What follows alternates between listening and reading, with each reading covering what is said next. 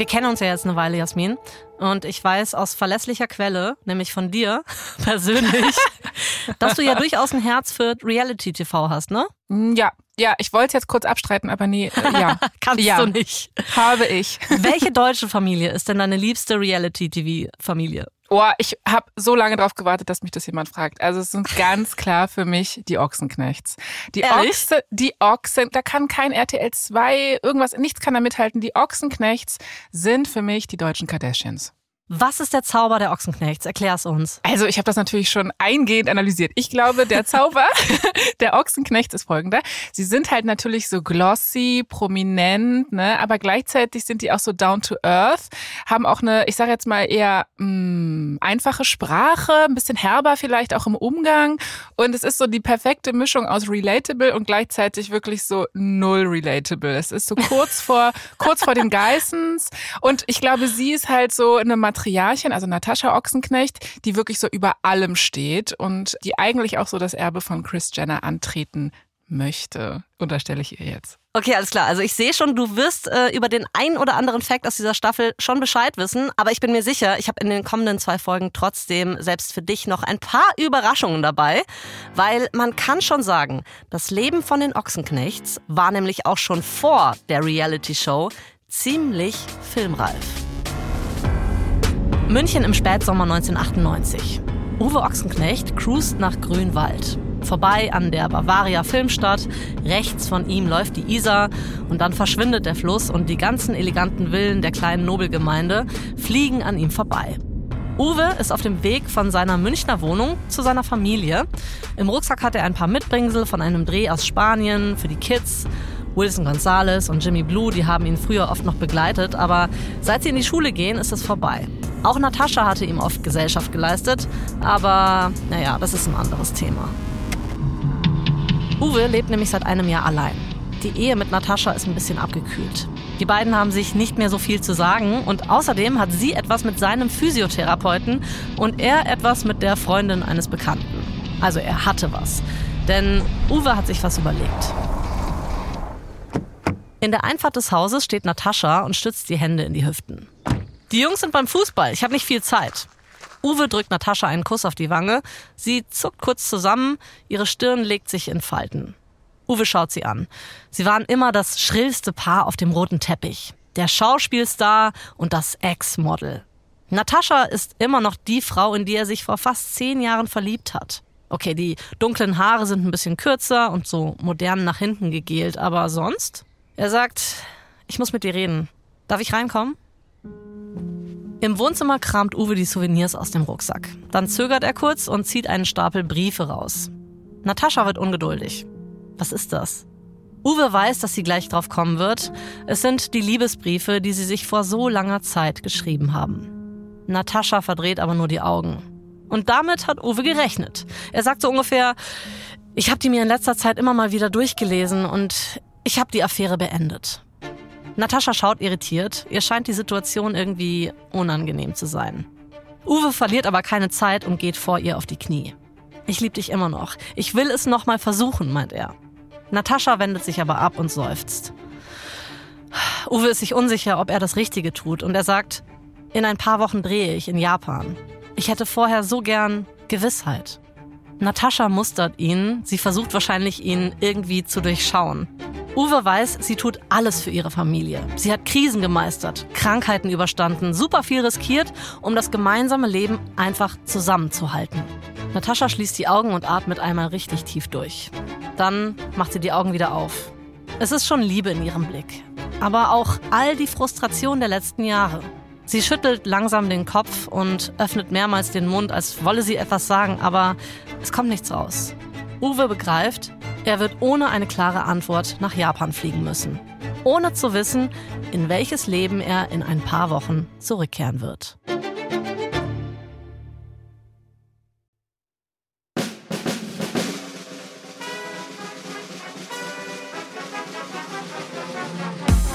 Ich bin Anna Bühler. Und ich bin Jasmin Polat. Und ihr hört verdammt berühmt von Wondery. Hier erzählen wir euch die Geschichten der Menschen hinter dem Gossip. Mit all ihren Erfolgen und Karriere-Tiefpunkten. und überraschenden Details zu Schlagzeilen, die wir alle kennen. Natascha Ochsenknecht ist die Löwenmutter unter den deutschen Promi-Eltern oder ein Schwiegermonster, je nachdem, wie man fragt. Jahrelang hat sie an der Seite von Starschauspieler Uwe Ochsenknecht das schrille Ex-Model auf dem roten Teppich gespielt. Sie hat die Familie durch gute und auch schlechte Zeiten gebracht, während er pausenlos dreht, singt oder eben auf Theaterbühnen steht. Seit der Trennung der beiden im Jahr 2009 nimmt sie aber kein Blatt mehr vor den Mund. Und so ist sie zu einem der größten Reality-Stars Deutschlands geworden. In dieser Folge erzähle ich euch, wie Uwe und Natascha zum Nummer 1 Promi-Paar in Deutschland wurden, wie sie versuchen, Höhen und Tiefen zu meistern und die Hoffnung auf eine glückliche Ehe und ein erfülltes Familienleben nie aufgeben. Das ist Folge 1 von unserer Staffel Die Ochsenknechts. Das schrillste Paar Deutschlands. Los geht die Geschichte der beiden im Jahr 1989. Natascha verdient zu der Zeit Geld mit Modeln. Jetzt nicht so die ganz große Runway-Karriere, aber sie hat schon immer gut zu tun.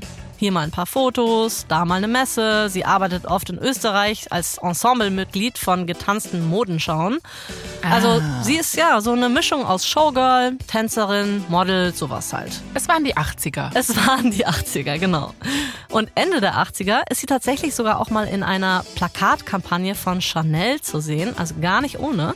Es gibt zum Beispiel auf ihrem Facebook-Account einen Fan, der sich daran erinnert, dass Nataschas Poster mit dem Chanel-Flakon wohl im Duty-Free-Bereich im Münchner Flughafen gehangen ist. Also Hey, fancy. ja, so ganz genaue Details aus dieser Zeit weiß man gar nicht und sie erzählt selber auch nur sehr bruchstückhaft davon. Aber man kann schon sagen, insgesamt ist das alles gar nicht schlecht für jemanden, der die Schule abgebrochen hat und aus Liedingen in Niedersachsen kommt. Das ist ein Dorf mit 500 EinwohnerInnen. Also, Süß. ne, das ist nicht Paris oder New York, das ist Liedingen. Aber manchmal ist auch in Liedingen wirklich eine ganz große Grand Dame. ja, eben. Natascha ist aber auch wirklich eine Erscheinung als junge Frau. Sie ist 1,80 groß, sie ist schlank, sie hat so eine wilde, lange Mähne. In jüngerer Zeit hat man sie ja eher mit so crazy Styles auf ähm, Promi-Events gesehen, auf dem roten Teppich und so. ne? Also sie fällt ja schon auf, immer sehr Ja. farbig gekleidet und so.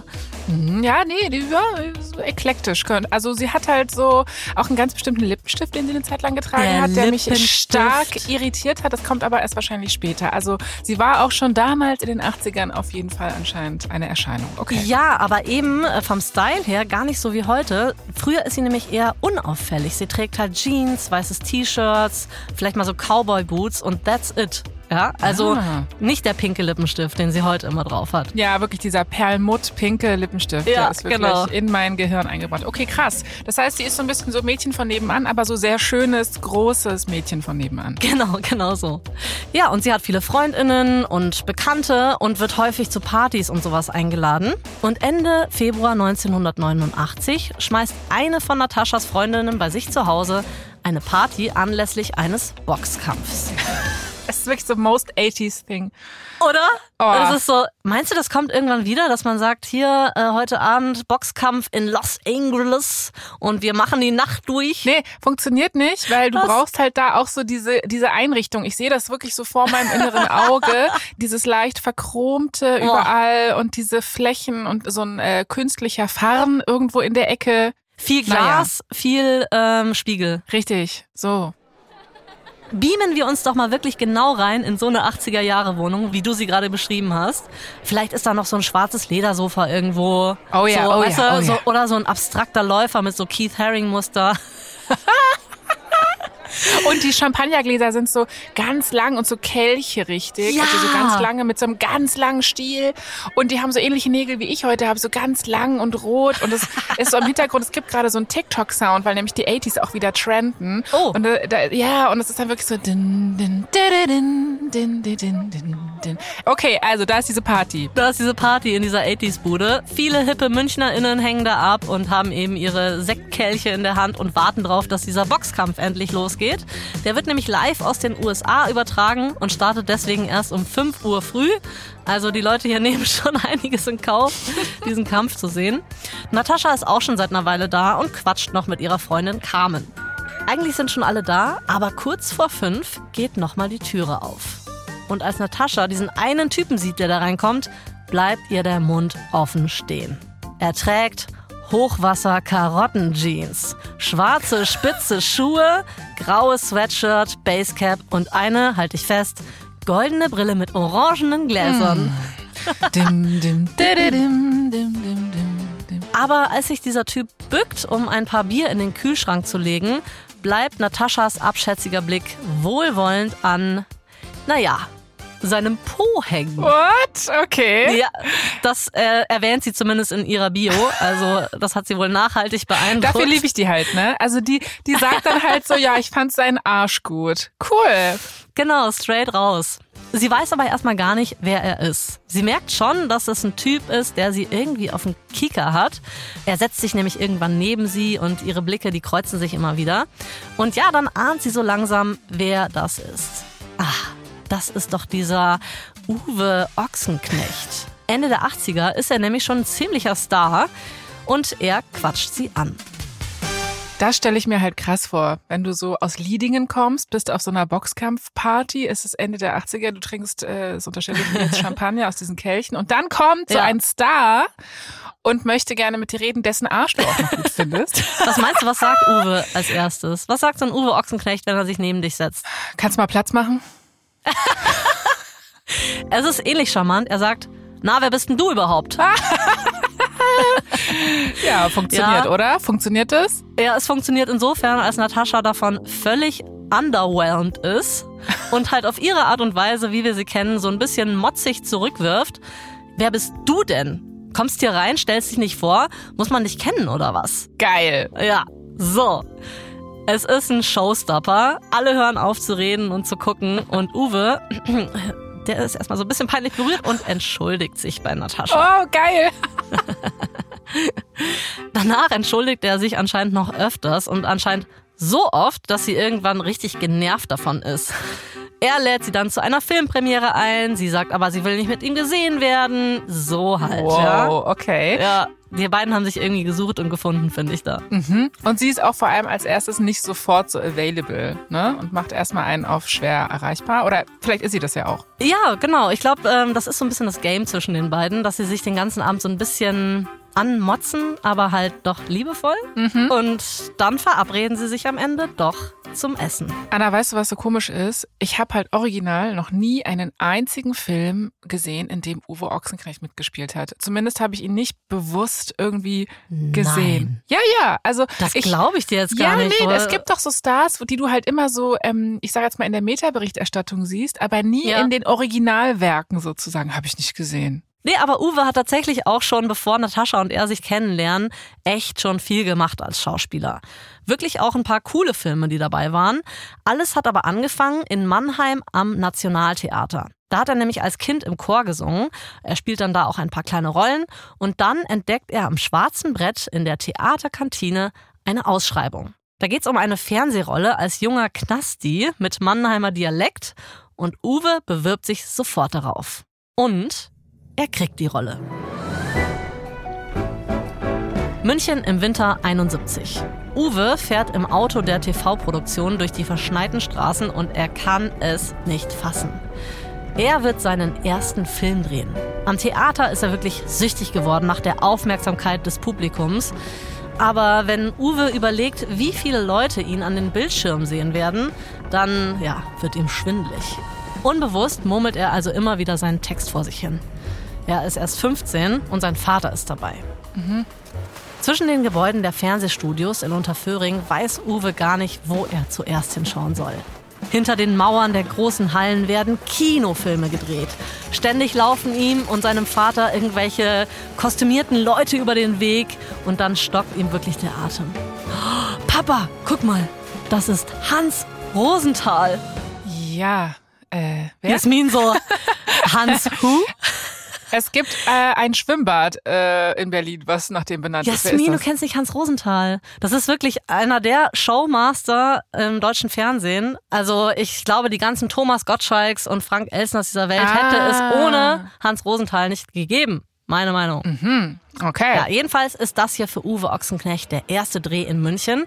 Und da wird ihm klar, also das ist seins, ja. Er wird auf keinen Fall jemals wieder zurück in die Schule gehen.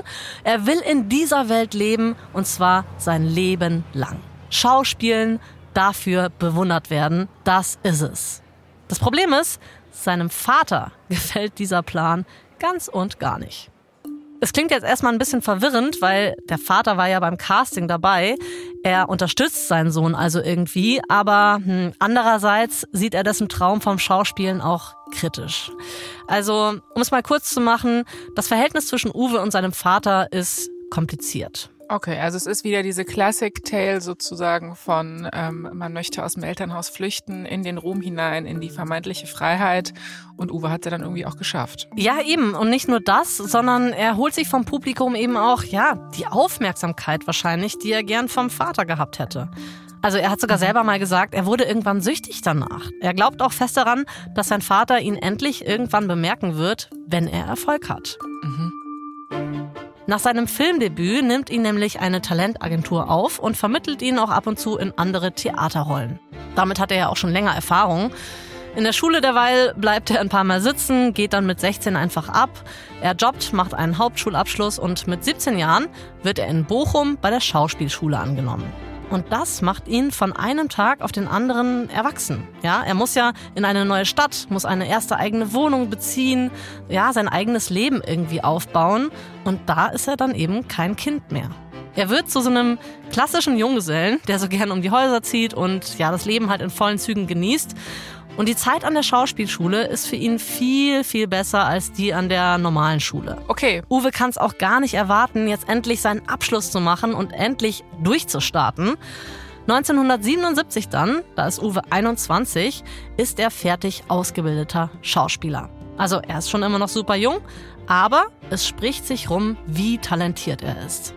1980 kommt dann das Angebot, das sein Leben verändern wird. Er bekommt eine Kinorolle angeboten. Und Jasmin, ich bin mir sicher, du kennst diesen Film. Es geht um ein U-Boot im Zweiten Weltkrieg, na? Das heißt, du lachst, weil du es nicht kennst? Ich sammle gerade im Kopf das Boot ja, so, oder das also, U-Boot. Ja, okay, gut. Du merkst, ich hab's nicht gesehen. Der Film heißt ja. Das Boot. Hm. Herbert Grönemeyer war auch drin zu sehen. Uwe oh. spielt einen Bootsmann, die Dreharbeiten finden unter anderem in Frankreich statt und es soll der teuerste deutsche Film werden, den es bisher je gegeben hat. Also es ist wirklich ein Traum für jeden Nachwuchsschauspieler. Aber Uwe kann sich leider nicht ganz darauf konzentrieren. Uwe tupft seinem Vater den Schweiß von der Stirn. Sein Vater sieht abgemagert aus, als würde er in dem großen Krankenbett fast verschwinden. Sein Vater hat Bauchspeicheldrüsenkrebs im Endstadium und Uwe pendelt so oft es geht zwischen Frankreich, dem Drehort, und Mannheim, seinem Zuhause, hin und her.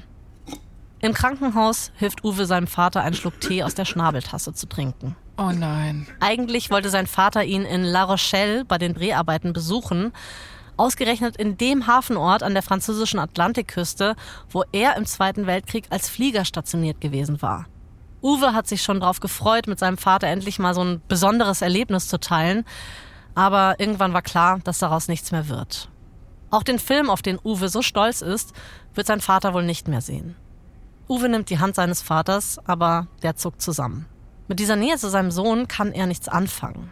Uwe hält die Hand trotzdem fest und sagt, Papa, was glaubst du, was nach dem Tod kommt? Sein Vater schaut ausdruckslos an ihm vorbei. Gar nichts dann ist Schluss. Uwe rutscht unzufrieden auf dem unbequemen Stuhl hin und her und sagt, aber wie findest du das denn? Du hast doch gern gelebt. Sein Vater antwortet nicht, sondern dreht den Kopf zum Fenster. Er kneift die Augen ein bisschen zusammen und scheint den Himmel lesen zu wollen. Es ist ganz schön kalt für die Jahreszeit, findest du nicht?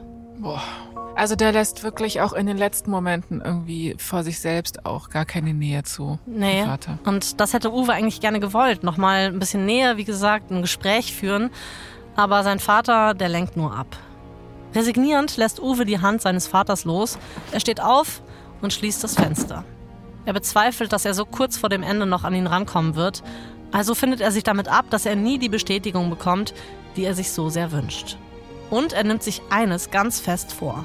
Wenn er irgendwann mal genug von seinem Junggesellendasein hat und eine eigene Familie gründet, dann wird er es ganz anders machen.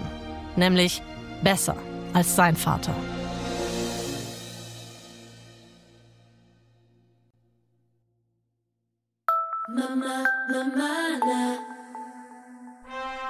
Hamburg, Anfang der 80er.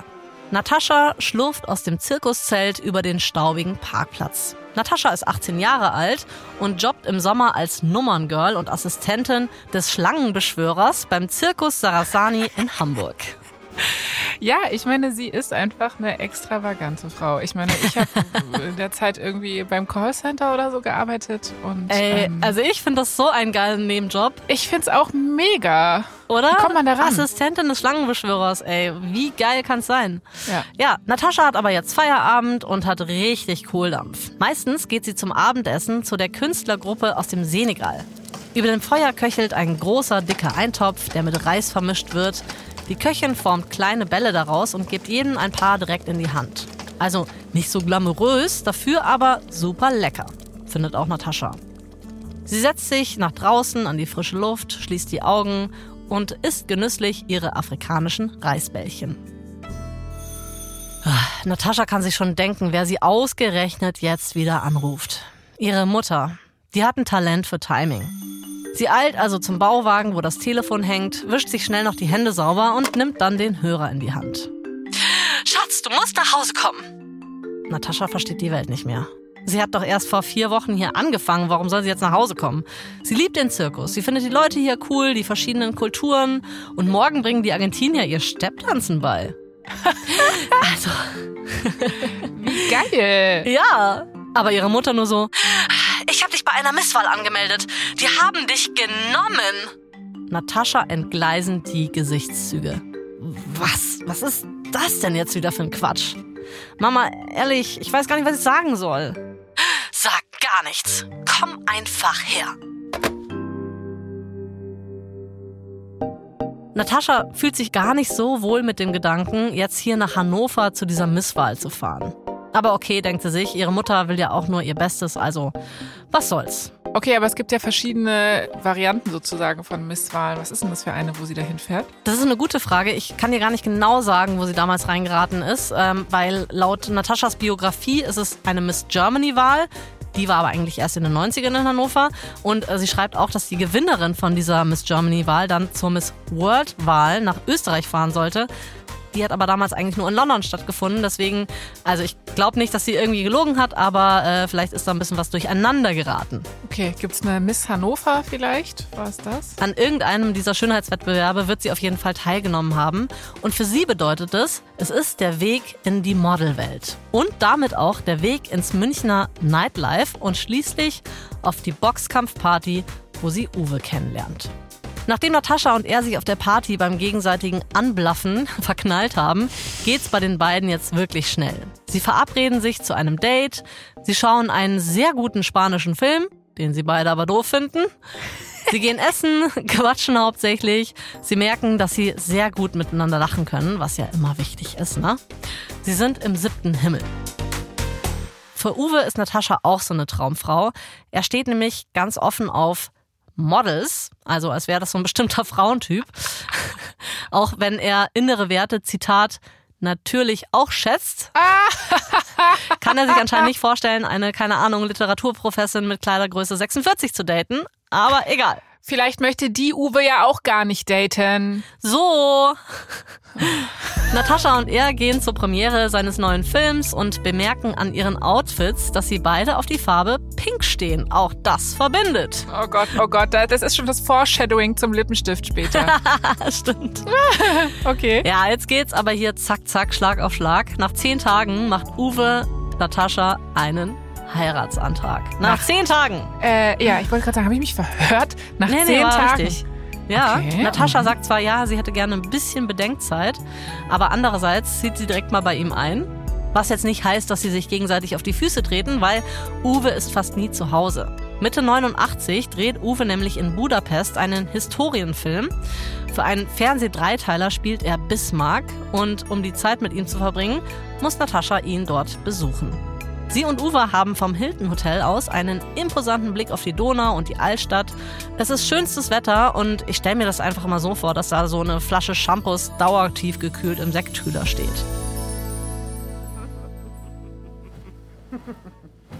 Natascha genießt das süße Leben. Ihr neuer Freund hat schnelle Autos, er bekommt Einladungen auf exklusive Events, er kennt alle Promis. Ha, ist schon schön, ne? Sie räkelt sich in den frisch gestärkten weißen Laken des Hotelbetts und schaut nach draußen. Hm, was machen wir denn heute? In den letzten Tagen sind die beiden mit dem Sportwagen durch die Gegend gefahren. Dabei haben sie sich immer besser kennengelernt und Natascha muss einsehen, dass sie doch ziemlich verknallt ist. Uwe dreht sich zu ihr um. Natascha, kannst du dir vorstellen, eine Familie zu haben? Äh, Natascha setzt sich auf, stellt das Heckglas ab und klar, nichts will sie mehr als das. Am liebsten möchte sie vier Kinder. Uwe möchte wissen, ob sie glaubt, mit seinem Leben als Schauspieler klarzukommen. Natascha schaut sich abschätzend im Raum um. Sie tut so, als würde das alles gerade so ihren Ansprüchen genügen. Ach, naja, sagt er, ich bin ja hart im Nehmen. Hammer. Uwe lacht und springt zu Natascha ins Bett. Und die Szene stelle ich mir jetzt sehr lustig vor, weil Uwe hat nämlich für seine Rolle als Bismarck so eine ganz, ganz furchtbare Frisur verpasst bekommen. Er hat nämlich eine hinrasierte Halbglatze. und Natascha knutscht jetzt seine Glatze und denkt sich wahrscheinlich so insgeheim, ah, hoffentlich gehen ihm die Haare später nicht mal aus, damit er nicht so... Das Model und der Glatzenmann. ZDF, Zweiteiler. okay. Ja, aber sie sagt ihm, ich werde mich nie beschweren, ich werde nie eifersüchtig sein, ich bin bei dir 100 Prozent. Uwe schaut Natascha in dem Moment nur tief in die Augen und er sagt wirklich, wie wäre es denn, wenn du die Pille einfach mal weglassen würdest? es geht schnell bei den beiden. Anna, das denkst du Was? doch aus. Weißt du, was Natascha dann macht? Nee. Sie greift in die Schublade ihres Nachttischs, nimmt die knisternde Tablettenpackung raus und wirft sie in die andere Ecke des Zimmers. Ich finde, die beiden sind einfach so dramatisch, beide. Das ist irgendwie so, jeder auf seine Art ist wirklich wahnsinnig dramatisch. Also, ich meine, nochmal kurz für mich zur Erinnerung, wie lange sind die da jetzt zusammen, wo sie ihre Pillenpackung einfach in die Ecke des Raums feuert? Also dieser Boxkampf, äh, bei dem sie sich kennengelernt haben, der war im Februar. Die Dreharbeiten jetzt hier für Bismarck so Mitte Juni, also nicht mal ganz ein halbes Jahr. Ah. Aber ich denke mir immer so, ne? Warum sollte man lange warten, wenn man weiß, dass das hier richtig ist? Finde ich auch. Eigentlich, eigentlich wirklich unironisch. Ja, genau. Uwe schreibt auch in seiner Biografie, dass er sich wirklich nichts sehnlicher wünscht als eine Familie. Und jetzt sieht er die Möglichkeit und will Natascha, Zitat, mit Ehe und Kind an sich binden. An sich binden, ja, gut. Kann ein Beweggrund sein. Ob das immer der beste ist, keine Ahnung, will ich nicht judgen. Was passiert dann? Sie hat jetzt also die Pillenpackung in die Ecke gepfeffert und dann? Und quasi in der Sekunde abgesetzt, die Pille. Ja. Und wird angeblich an dem Tag noch schwanger. Was? Ja, und während Uwe dann weiterarbeitet, kümmert sie sich in ihrem neuen Zuhause in München eben um die Vorbereitungen. Sie richtet zum Beispiel ein Kinderzimmer ein. Sie geht auch mal zu einem Schwangerschaftskurs und ist da aber schockiert, weil erstens sieht sie, wie, Zitat, unerotisch andere Schwangere aussehen. Schrecklich. Wir wissen, das ist, das ist Prio 1, ja? Prio 1, wenn du also schwanger bist. erotisch aussehen steht bei mir immer ganz oben, wenn ich eine Kugel schiebe. Absolut. Zweitens sieht sie, wie sehr die anderen Frauen die werdenden Väter mit einbinden und Natascha will das nicht. Sie findet nämlich, Kinder kriegen ist Frauensache und Punkt. Oder vielleicht hatte Uwe auch einfach keine Zeit, unterstelle ich jetzt einfach mal. Und sie hat sich gedacht, ja, ist ja auch alles richtig so. Na gut. Ja, wer weiß. Also, aber es ist doch okay, dass das irgendwie für beide funktioniert. Er will ja arbeiten, macht Ja, das auch. genau. Sie möchte sich komplett um dieses Kinderthema kümmern und macht das auch. Also im Grunde ist sie ja dann auf ihre Art selbstbestimmt, ne? Ja. Sie hat ja zu allem auf jeden Fall eine eigene und sehr klare Vorstellung. So ein Beispiel ist auch, sie möchte am liebsten, dass ihr Kind auf dem Weg ins Krankenhaus im Auto geboren wird. Ich sag ja, die sind so dramatisch einfach. Wie geil. Voll, oder? Ja. Hauptsache Drama. Es ist der 18. März 1990. Natascha liegt in einem Kreissaal in München und sie ist gefühlt kurz vorm Platzen. Sie ist schon zehn Tage überfällig, I feel you. Und langsam hat sie wirklich die Schnauze voll. Uwe ist nämlich auch mit im Kreissaal und er macht alle irre. Er kontrolliert pausenlos die Herztöne, er stellt der Hebamme tausende Fragen und er lässt auch die Ärztinnen nicht in Ruhe. Natascha kann langsam nicht mehr. Du bist doch auch nicht das erste Mal bei einer Geburt dabei, sagt sie. Sie hat keine Ahnung, ob Uwe jetzt daran erinnert werden will, aber Uwe hat ja schon einen Sohn. Wie? Aber es, Ja. wann denn? Er, er war doch eigentlich die ganze Zeit so, oh, ich will eine Familie. Er hatte die ganze Zeit schon einen Sohn, oder was? Wo denn? Er hat schon einen Sohn mit einer anderen Frau, allerdings pflegt er keinen Kontakt zu ihr auf ihren Wunsch hin. Deswegen kann man jetzt nicht sagen, dass sein Wunsch vom Familienleben total aufgegangen ist, weil auch sein Sohn, Rocco, den sieht er nicht so oft. Ah, Okay, krass. Naja, wenigstens ist Uwe jetzt ruhig und Natascha kann sich ganz auf sich und das Baby konzentrieren. Das ist nämlich kurz davor zu kommen. Die Hebamme legt sich schon mit vollem Gewicht auf Nataschas Körper, damit das Baby schneller rauskommt. Das ist so eine Methode, die gibt es, die ist aber sehr umstritten. Ja. Aber es bringt was. Nach 15 Minuten ist alles vorbei. Die Hebamme legt einen kleinen Jungen in Nataschas Arme. Vorsichtig fährt sie ihm mit einem Finger über die winzige Wange. Sie kann es gar nicht fassen. Sag mal, Uwe, der sieht ja jetzt schon aus wie du. Uwe streckt die Hände aus, er will den Kleinen auch unbedingt mal halten. Die Hebamme steht mit einem Klemmbrett in der Hand und notiert ein paar Daten. Sie will wissen, wie der Kleine heißen soll. Uwe und Natascha schauen sich an. So lange haben sie auf dieser Frage schon herumgedacht, aber sie haben keine Ahnung. Sie wollten es nicht vor der Geburt entscheiden. Nur bei einem sind sich beide einig, es soll irgendwas Besonderes sein. Also Klaus oder Detlef wird er definitiv nicht heißen. Ja, Jasmin, ich glaube, du und alle anderen wissen auch, wie das geendet ist, ne? Ja, also es ist kein Klaus Ochsenknecht mir bekannt. Es äh, gibt äh, es gibt ganz tolle Ja. Namen. Ja, Wilson, oder? Es ist Wilson geworden, genau. Und zwar Wilson deswegen, weil Uwe ein Fan vom Musiker Wilson Piquet ist. Ich kenne niemanden Und- in dieser Folge, außer die Ochsenknechts. Wer ist das? Wer ist das? Ist nicht schlimm, ist halt ein Musiker, der hatte seine große Zeiten in den 60ern. Aber Wilson hat ja einen zweiten Namen, den kennst du bestimmt auch. González. González. Gonzales, genau. Und er heißt Gonzales deswegen, weil er so schnell auf die Welt gekommen ist. Äh, Wie Speedy Gonzales eben. Das einzige, äh, der einzige kleine Schönheitsfehler, den ich kurz erwähnen muss, ist, dass Gonzales anders buchstabiert ist als bei der schnellsten Maus von Mexiko. Nämlich hinten mit Z statt mit S. Vielleicht Naja. auch wegen so Trademark-Sachen oder so. Maybe. Wilson, Natascha und Uwe sind also erstmal die kleine glückliche Familie, die sie sein wollten. Wilson ist anscheinend ein mega entspanntes Kind, der grinst und gackert so vor sich hin. Uwe nimmt sich vor, der Best Dad ever zu sein. Aber dann kommt's. Nur kurze Zeit nach dem ersten Geburtstag von Wilson ist Natascha schon wieder schwanger. Wow, Mensch. Also die Pillen, die, die Pillenpackung lag auf jeden Fall immer noch in der Ecke, die sie da. Sie hat anscheinend äh, die Pille genommen, sagt sie. Aber ja, wir wissen, die Pille, Pearl Index, weiß ich nicht, aber eben nicht 100 Prozent. Ne? Wow, krass. Also sie ist anscheinend trotz der Pille schwanger geworden. Für sie ist das jetzt kein großes Problem. Sie möchte ja viele Kinder, aber dem Uwe geht das jetzt alles doch ein bisschen zu schnell mit dem Projekt Familie. Natascha denkt sich aber in dieser Situation, hey, ich will das Kind, ich kriege das auch und ich bekomme das hin. Wenn alle Stricke reißen, dann ziehe ich die Kinder halt alleine groß.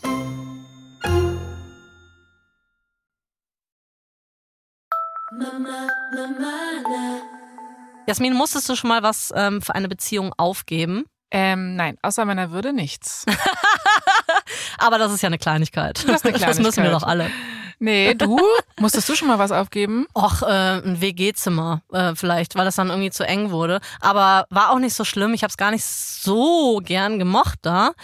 Uwe allerdings ging es da so ein bisschen ähnlich wie mir. Als Natascha ihm nämlich erklärt, dass sie wieder schwanger ist, ist für die beiden natürlich klar, Uwe und seine coole Junggesellenbude im Erdgeschoss zwischen U-Bahnhof, Tankstelle und Pizzeria, mh, die wird langsam zu klein. Und außerdem ist Uwe mittlerweile so bekannt, dass tatsächlich irgendwelche Fans häufiger mal vorm Fenster stehen. Finde ich sowieso krass. Äh, Ich hatte jetzt gar nicht damit gerechnet, dass die da immer noch leben. Ich hätte gedacht, die leben jetzt schon längst in so einer riesigen Villa irgendwie. Aber okay, ja, dann muss man wohl mal umziehen. Genau, und zwar nehmen sie sich vor, in ein Haus zu ziehen. Ist nichts super exklusiv, luxuriöses, eigentlich ein relativ, ich sag mal, schmuckloses Einfamilienhaus. Auch wenn das allein natürlich eigentlich schon ein Luxus an sich ist. Sie ziehen auf jeden Fall nach Grünwald, das ist ein Promi-Vorort von München. Ah, das ist also quasi das Grunewald von, also Berlin ist ja Grunewald und München ist es Grünwald. Spannend. Habe ich wieder was gelernt. Äh, Das ist mir noch nie aufgefallen. Das ist ja irre. Stimmt. Uwe allerdings ist gar nicht so häufig da. Also du musst dir mal anschauen, wie viele Filme und Serien der in den 90ern dreht. Manchmal sind es fünf verschiedene Projekte pro Jahr. Und um Haus und Kinder kümmert sich dann eben Natascha. Mittlerweile ist ja der zweite Sohn auf der Welt. Wollen wir einen kleinen kurzen Exkurs machen, warum Jimmy Blue so heißt, wie er heißt? Jetzt bin ich gespannt. Also, erster Vorname, wieder ein Musiker. Welcher Musiker mit Vornamen Jimmy fällt dir Ja ein? gut, also da, den kenne ich, ja. Jimi Hendrix. Ja, okay. So, ah Gott, Jasmin kennt ihn. Ja. Ah, okay, das macht Sinn. Jimi Hendrix. Ja, pass auf. Und jetzt, äh, der zweite Vorname ist ja Blue, Hm. weil Jimmy tatsächlich bei der Geburt blau angelaufen war, weil seine Nabelschnur um den Hals gewickelt war. Was? Ja, passiert, gell? Okay, cool. Ja, ist doch schön, das einfach ein ganzes Leben lang mit sich rumzutragen, diesen einen Moment. Ja, das ist, äh, das ist einfach auch Ochsenknecht, Das dass ist- man eine Story dazu Ja, erzählen das ist wirklich so. Ochsenknecht-Style, dass man auch wirklich so hau drauf, ne? Einfach so, haha, du warst einfach blau bei der Geburt. Ich weiß nicht, ob du zufällig das Dschungelcamp 2018 geguckt hast, wo Natascha Ochsenknecht äh, dabei war. Da hat sie nämlich auch tatsächlich nochmal diese Story erzählt und gesagt, dass sie den Namen aus dem Grund bis heute genial findet. Ich habe keine Worte dafür. Also Natascha feiert auf jeden Fall die Namen und sie denkt sich jetzt nach der Geburt von Jimmy Blue und dem Umzug ins Einfamilienhaus auch, ja, warum heiraten der Uwe und ich jetzt nicht eigentlich auch noch? Ja, das hätte ich ehrlich gesagt aber auch gedacht, dass der Uwe da schon längst on it ist. Also ich meine, Ja, das hat er ja sogar bei einem der ersten Dates eigentlich schon angekündigt. Aber hm, mittlerweile zieht er doch nicht mehr so richtig, weil zwischen Natascha und ihm, ja, da kracht's immer mal wieder. Uwe sagt in seiner Biografie, er hätte keinen Trauschein gebraucht, Ringe garantieren keine Liebe, aber sie hätte es eben so sehr gewollt.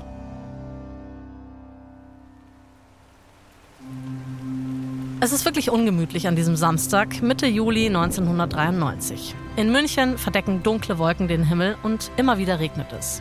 Trotzdem ist das der Tag, auf den Natascha sich so lange gefreut hat. Sie steht im schulterfreien Brautkleid und beobachtet sich in einer Fensterscheibe. Sie zupft nervös an ihrem Schleier herum. Irgendwie will der nicht so fallen, wie sie es gerne hätte.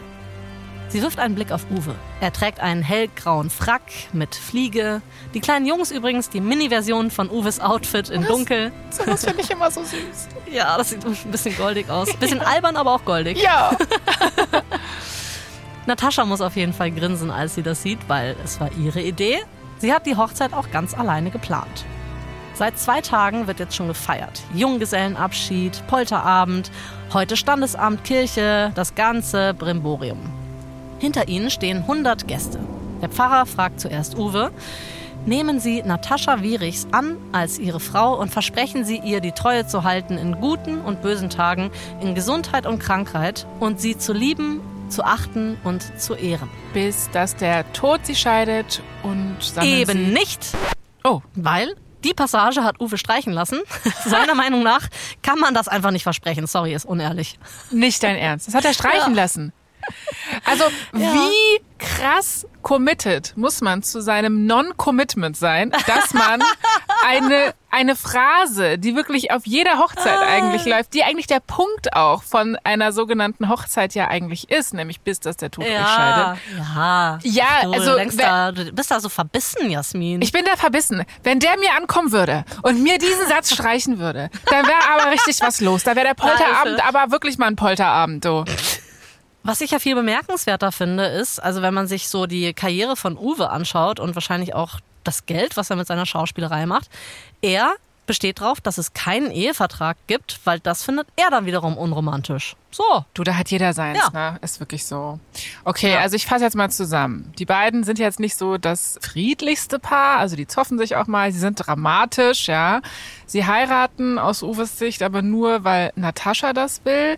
Er lässt noch den äh, Zusatz mit dem Tod streichen, aber Ehevertrag gibt's trotzdem nicht.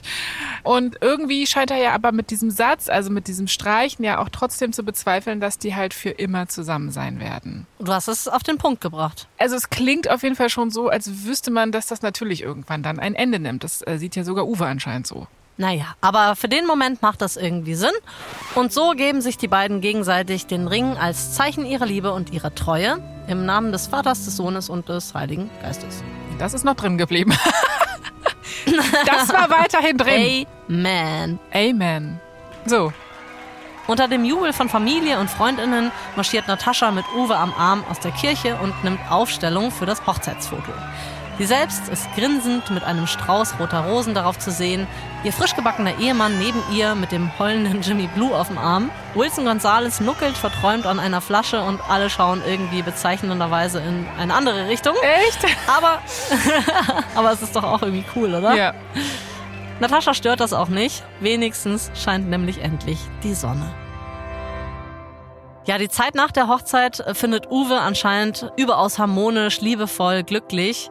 Er dreht tatsächlich auch ein bisschen weniger als normal und ist öfters mal zu Hause. Und wenn nicht, dann begleitet ihn die ganze Familie auf Dreharbeiten. Reisen, Filmpremieren, Jet Set Live, das alles machen sie jetzt immer zu viert. Uwe möchte seiner schönen jungen Frau ein tolles Leben bieten. Natascha wiederum lächelt zwar tapfer, weil sie diesem Leben entsprechen will, aber gesundheitlich geht es ihr leider nicht mehr so gut. Ich zitiere mal aus ihren Erinnerungen. Für sie ist das Leben Aufstehen, Frühstücken, Kotzen, Einkaufen, Kotzen, Schminken, Kotzen, Filmpremiere, Kotzen, dazwischen Kinder, Haushalt und Reisen. Okay, das klingt nicht gut. Ähm, ich Nee. schätze auch mal nicht, dass sie wieder schwanger ist, sondern irgendwas Ernsthaftes los ist. Es ist irgendwas los, aber sie weiß nicht, was es ist, deswegen geht sie zum Arzt. Mitte der 90er ist Natascha zu ein paar eingehenden Untersuchungen im Krankenhaus. Ihr Hausarzt hat sie nämlich sofort überwiesen, nachdem sie bei ihm war und meinte, dass es klingt, als hätte sie eine, Zitat, U-Bahn im Bauch. Oh oh. Ja, bei der Untersuchung in der Klinik wird ein Ultraschall gemacht und Natascha kommt sich vor wie eine Zirkusattraktion, weil der behandelnde Arzt hat extra Kollegen herbeigerufen, die sich das ansehen sollten.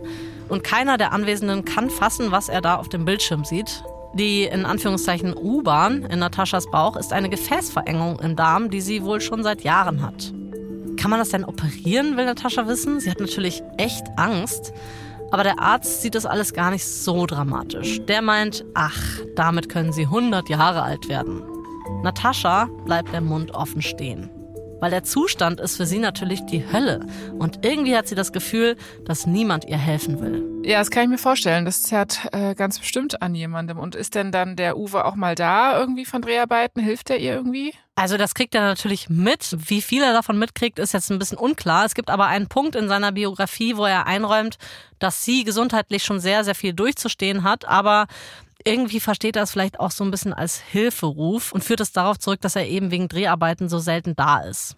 Okay, Nein. ja, kann man so oder so sich selbst damit in die Rechnung mit einbeziehen oder nicht. Aber ja. Ja, trotz aller Probleme und Herausforderungen gibt es wohl schon eine funktionierende Familiendynamik. Natascha und die Jungs, die kommen immer noch gerne mit, wenn der Vater mal dreht. 1996 beginnt die Arbeit an einem Mehrteiler für das Fernsehen namens Die Gang. Die Locations sind ziemlich cool, nämlich Hamburg, New Orleans, Los Angeles und die ganze Familie Ochsenknecht kommt mit. Auf der Reise machen sie Bekanntschaft mit einem Freund des Produzenten, mit Michael, und sie unternehmen auch viel gemeinsam mit diesem Michael. Sie besuchen zum Beispiel Freizeitparks und Zoos und manchmal passt dieser Michael auch kurz auf kleinen Wilson und Jimmy auf. Aber irgendwie hat Natascha ein ungutes Gefühl bei der Sache. Ein bisschen zu schnell düst der Sportwagen über die Stadtautobahn in Los Angeles. Die Scheiben sind verdunkelt. Natascha und Michael sind auf dem Weg zum Shoppen. Ganz wohl ist sie dabei nicht, weil irgendwie wird der Typ ihr langsam suspekt. Letztens hat er ihr im Pool anzügliche Komplimente gemacht. Sie würde aussehen wie eine kleine Lolita. Und ja, die Art, wie er das gesagt hat, die gefällt ihr nicht. Er hat sie ins Shoppingcenter eingeladen und sie hat die Einladung angenommen, um rauszufinden, wie dieser Michael tickt. Lange muss sie nicht drauf warten, denn schon nach wenigen Augenblicken erklärt er ihr, in der Mall, da gibt's immer so süße Jungs, die sind genau richtig für mich. Oh Gott. Ja. Natascha ist sich nicht sicher, wieso er ihr das jetzt erzählt und was das genau bedeuten soll. Also der Typ ist Mitte 20 und ja, die Jungs in den Einkaufspassagen halt irgendwelche Teenies. Also fragt sie lieber mal nach. Kann es sein, dass du auf Jungs stehst? Wenige Sekunden später bereut sie schon, dass sie das gefragt hat. Michael beschleunigt so stark, dass Natascha schlecht wird. Er schlenkert von einer Spur in die andere und geht einfach nicht runter vom Gas. Die sonnigen Vororte von Los Angeles fliegen nur so an ihr vorbei. Alles verschwimmt, auch in Nataschas Kopf. Sie hat ihn anscheinend getriggert mit ihrer Vermutung. Also nimmt sie an, dass vielleicht was dran ist, dass Michael wirklich auf minderjährige Jungs steht. Ihr gehen all die Momente durch den Kopf, in denen Michael auf Wilson und Jimmy aufgepasst hat. Gott. Mhm. Und ihre erste Priorität ist jetzt, das Rasen hier muss aufhören. Natascha tut so, als wäre sie zwar überfordert, aber amüsiert von seinen Fahrkünsten. Michael muss uns ja nicht gleich beide umbringen. Bist du sauer wegen meiner blöden Frage oder was? Michael dreht ihr sein verbissenes Gesicht zu. Dann wird aus der harten Fratze ein Grinsen. Er nimmt den Fuß vom Gaspedal. Nataschas Herz schlägt ihr bis zum Hals. Sie nimmt sich vor, so schnell wie möglich nach Deutschland zurückzufliegen und mehr über diesen Typen in Erfahrung zu bringen. Oh, das ist so wichtig, ne, dass man in manchen Momenten so den, die Situation auch richtig readet, einschätzt und dann auch, was sie ja gemacht hat, ihn offensichtlich und sein Ego so ein bisschen wieder äh, runterholt. Krass, krasse Story. Ja, total krasse Story und eigentlich geht die ja an der Stelle erst richtig los, ne? Also die Geschichte wird von den jeweiligen Beteiligten nur in Bruchstücken erzählt, aber kann man ja auch verstehen. Hier an der Stelle auf jeden Fall ganz wichtig eine kurze Warnung. In den nächsten drei Minuten geht es um einen Fall von sexualisierter Gewalt an Kindern. Wenn das für euch belastend ist, dann spult unbedingt vor. Oh nein. Also Natascha suggeriert in ihrer Biografie, dass sie, sobald es ging, nach Deutschland zurückgeflogen ist. Dann muss sie wohl Anzeige erstattet haben. Und sie spricht davon, dass die Polizei in Hamburg den Fall übernommen hätte. Da kommt Michael nämlich her, deswegen versucht sie etwas über einen Kontakt herauszubekommen, der angeblich Zugang zum Polizeiarchiv hat. Aber da habe es eine Auskunftssperre gegeben. Also wird sie selbst tätig. Also es steht so in ihrer Biografie und ich kann jetzt nicht alles ähm, auf Wahrheit überprüfen, aber laut Natascha lief es dann so, sie ist nach Hamburg gefahren und schafft es dort irgendwie in Michaels Wohnung einzudringen. Okay, das ist krass. Ja, also sie hat sich da irgendwie reingeschwindelt. Also das sagt sie nicht so genau. Laut ihrer Schilderung ist sie aber irgendwann drin und durchsucht alles. Und nach zwei Stunden will sie Dokumente gefunden haben, durch die sie sich in ihrem Verdacht eben bestätigt fühlt. Okay, das äh, klingt sehr dark. Was hat sie denn gefunden, kann man das sagen? Na, wir können es jetzt nicht genau nachvollziehen, was Natascha quasi in Eigenregie ermittelt hat und was dann tatsächlich ein Verfahren gegen diesen Michael ins Rollen gebracht hat. Aber was wir wissen ist, das passiert dann tatsächlich. Dieser Michael ist damals für die Polizei jetzt kein Unbekannter und wurde schon zweimal verurteilt im Zusammenhang mit sexuellen Handlungen an Minderjährigen. Und auch bezüglich der Ochsenknechtkinder kommt es tatsächlich zur Verhandlung. Michael gesteht 1997 vor dem Hamburger Landgericht und wird zu drei Jahren Haft verurteilt wegen sexuellem Missbrauch. Gott. Jahrelang hat die Familie dazu erstmal gar nichts gesagt. Uwe hat 2013 nichts davon in seinen Memoiren geschrieben. Natascha 2012 wiederum in ihrer Biografie dann schon. Dann hat sie 2020 in einer Talkshow bei Bild TV darüber gesprochen und eine Petition gestartet, die fordert, die Gesetzgebung zu ändern. Und Wilson wurde in einem Interview mit der Bunden auch mal gefragt, ob er wütend auf seinen Peiniger wäre. Da hat er gesagt, Zitat, nein, ich habe akzeptiert, dass er eine sehr schwere Krankheit hat. Es gibt Menschen, die wissen, dass sie krank sind und tun etwas dagegen. Und dann gibt es andere, die machen Fehler und die sollten bestraft werden möchte irgendwie Wilson gerade umarmen. Das finde ich total krass, dass er das so sagen kann. Also bestimmt macht das was mit der Familiendynamik. Vielleicht deswegen oder aus anderen Gründen läuft es aber in der Zeit sowieso schon nicht mehr so besonders rund. Also die Grundsituation ist die, dass Uwe wohl denkt, sein Leben bekommt immer mehr Ballast. Er ist halt nicht mehr der Junggeselle mit seiner Bude irgendwo, sondern sie haben Angestellte, sie haben Autos, ein Haus und irgendwie macht ihn das so ein bisschen fertig. Sobald er und die Familie ein wenig Alltag haben, schlägt der ihm irgendwie auf den Magen. Uwe hat keinen Spaß mehr, wie er sagt, der Graben zwischen ihm und Natascha wird tiefer. Sie könne gut kochen und die Innendekoration übernehmen, aber sie hätten sich nichts mehr zu sagen. Wir sind also jetzt im Grunde in der Situation vom Anfang der Folge. Die beiden haben Affären, machen eine Beziehungspause und leben dann auch getrennt. Uwe hat Dreharbeiten in Japan und fällt kurz vorher nochmal vor Natascha auf die Knie, bekommt aber keine definitive Antwort von ihr. Als er ein paar Wochen später wieder in München landet, erlebt er am Flughafen aber eine Überraschung. Mit einem seligen Lächeln auf dem Gesicht nimmt Uwe sich seinen Rollkoffer vom Band.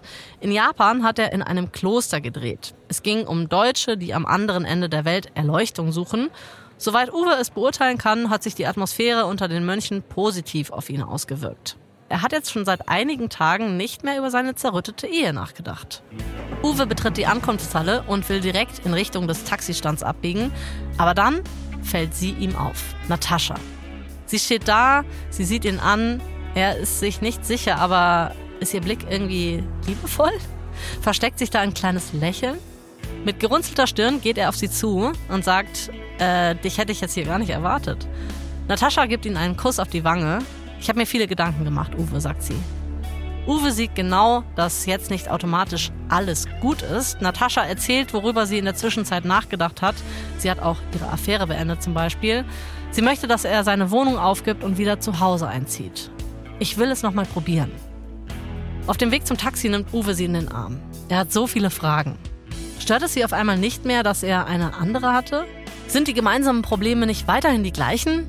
Er ist sich jetzt nicht mehr wirklich sicher, ob es die beste Idee ist, der Ehe nochmal eine Chance zu geben, aber na gut, was hat er zu verlieren? Uwe beschließt, die Dinge auf sich zukommen zu lassen. Also ganz in der Tradition von dem Kloster, wo er gerade war, einfach mal nichts tun, aka sie sind wieder zusammen. Genau. Und tatsächlich, anderthalb Jahre nach dieser Versöhnung, kommt ihr drittes Kind auf die Welt, nämlich Cheyenne Savannah. Geil. Kannst du mir ähm, bitte nochmal den Namen auseinandernehmen? Hast du da die Geschichte? Sehr also, gerne. Savannah, wenn das jetzt wirklich die Wüste ist, also ich möchte es jetzt hören. Wait for it. Also zumindest wird hier eine Regel mal gebrochen, nämlich der erste Name hat nichts mit einer Musikerin oder mit einem Musiker zu tun. Ähm, Natascha findet den Namen einfach schön, Cheyenne. Okay, okay. Der zweite allerdings ist wieder ein kleiner Geburtsinsider, weil die Kleine war bei der Geburt anscheinend so ruhig wie die Savanne. Ich wusste gar nicht, dass die Savanne Naja. so ruhig ist. Gut, cool. Uwe und Natascha sind jetzt erstmal wieder happy, aber das dauert leider nicht lange an. Dieses Mal allerdings will Uwe sofort reagieren und schlägt vor, okay, komm, wir machen eine Paartherapie. Natascha macht anfangs auch so ein bisschen widerwillig mit, aber relativ schnell platzt ihr dann auch der Kragen. Sie will sich von niemandem erklären lassen, wie ihre Psyche funktioniert. Uwe macht die Therapie dann tatsächlich alleine zu Ende. Ich sag mal so, dass Natascha sich von äh, PsychologInnen nichts sagen lassen will, ist on brand. Ja, dafür ist aber nichts geklärt. Die Familie ist noch mal größer geworden. Also wieder ein Umzug in ein größeres Haus mit Schwimmbad im Keller. Uwe kauft eine Finca auf Mallorca. Die kann aber selbst Uwe nicht mehr davon ablenken, dass seine Idee von der perfekten Familie im Grunde gescheitert ist. Er merkt, dass er seine Arbeit mehr liebt als den Alltag mit seiner Frau und seinen Kindern. Grinsend auf dem roten Teppich, Posen für die Klatschpresse. Immer häufiger wollen irgendwelche Agenturen seine Söhne verpflichten. Uwe bemerkt, er wird langsam der Patriarch einer Showbiz-Familie. Aber er will eigentlich nur Schauspielern. Es geht doch um ihn, nichts anderes. Uwe muss sich eingestehen, er ist und bleibt ein Lebemann. Das Experiment Familienmensch ist gescheitert. Und er hat keine Ahnung, was er tun soll, um da wieder rauszukommen.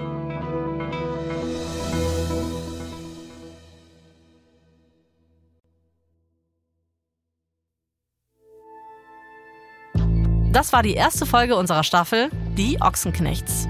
In der nächsten Folge werden die gemeinsamen Söhne der Ochsenknechts Teenie-Stars. Gleichzeitig zerbricht allerdings die Ehe von Natascha und Uwe endgültig. Für die erste Zeit nach der Trennung hat Natascha dank Unterhalt natürlich ausgesorgt, aber sie begreift, sie ist jetzt das Familienoberhaupt. Und langfristig braucht sie einen Plan, wie sie den Nachwuchs versorgt.